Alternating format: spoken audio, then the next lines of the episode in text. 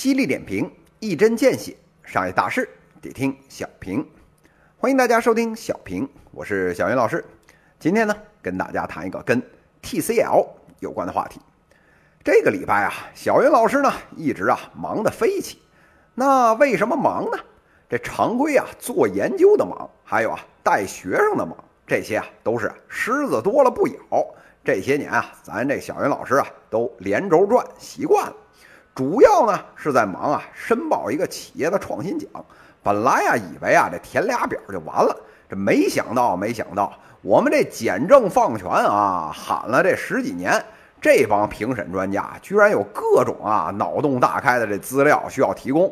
这恨不得啊，你家这祖宗三代啊，当年剔牙用的是哪根牙签儿？你丫小样的也给我找出证明来，差点别把小云老师给逼死。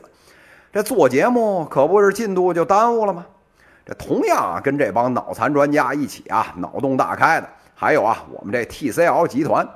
这 TCL 大家这两年听的不多了，这家啊，早年是卖电视的，这两年啊，产业链也基本上扩的到处都是了。这家电里面找个 TCL 还没涉足的，您啊，打着探照灯，这都不一定能看得见。这前天三月十二日的时候。人家啊，在自己春季的发布会上，哎，这 CEO 呢跳了出来，说呀，俺们啊要给大家提供这四大场景智能生活的解决方案，二十多款啊这智能终端产品。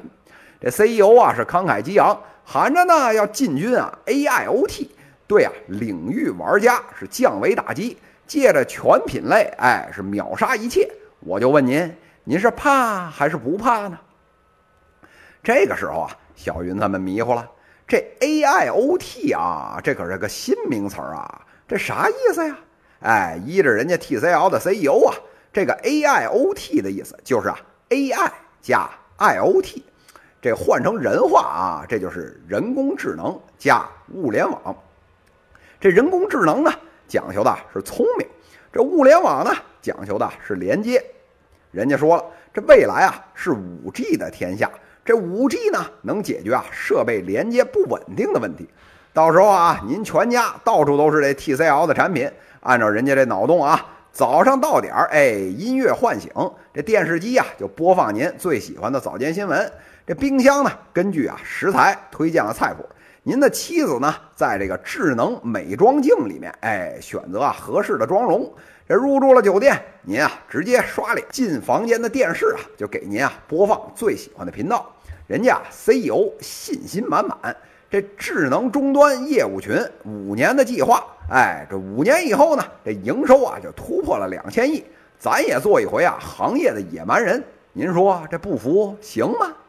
小云老师啊看了这条新闻啊是冷笑三声，您这公关软文写的呀，估计啊是一边写是一边高潮，这发出来得换好几条裤子。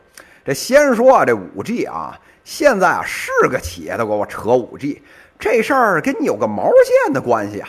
就拿这 TCL 这 CEO 举的这几条来说，这五 G 呢，本来解决的是下载速度，还有啊连接稳定性的问题。我就问您了，那现在这中控跟电视连接，这音响呢和手机连接，冰箱和灶台连接，是带宽有问题呢，还是稳定性有问题呀？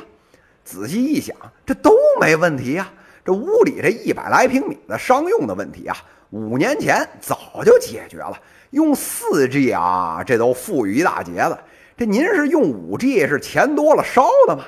啊，再看这场景这方面，那种啊什么什么盯着冰箱的视频，抱着这个微波炉聊天啊，这种脑残的设计啊，这我都喷了一万遍，我都懒得说了。我就问一句，咱这屋里的。凭什么都是你家 TCL 的产品啊？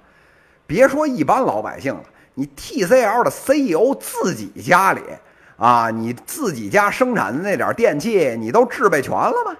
一个企业做好一件产品，这都很不容易，那全都是顶尖产品，那更是难上加难了。这手机，苹果啊都不说啊，一统天下。这电视、洗衣机、电冰箱、空调，您这就更别提了。那既然啊，这消费者家里面是五花八门，是啥都有，那凭什么这些电器能统一归你 TCL 管呢？那再加上这家里这大件电器啊，除了那娶媳妇儿啊新装修的，有几个是一次备齐的呀？那到时候啊，各个电器参差不齐，这差着好几代，这接口啊有没有都不知道。那就算有，那凭什么跟你都一起兼容啊？这屋里面的这物联网应用啊，这割裂破碎的场景是板上钉钉。你这时候去谈全品类、去中心化，这不扯淡呢吗？这时候啊，问题来了，这根本啊不用脑子细想，就都知道这件事儿是扯淡。那这 CEO 怎么还敢上去说呢？这小云老师啊，哈哈大笑。这战略方面啊，您私下去问他，估计啊，丫自己都不信。但是啊，你信不信这不重要，这股民信就行了呀。现在啊，这股民里面文化高点的，这个都爱看这上市公司的研报。这研报的基础呢，基本上也就是人家这企业发出来的这种啊战略报告。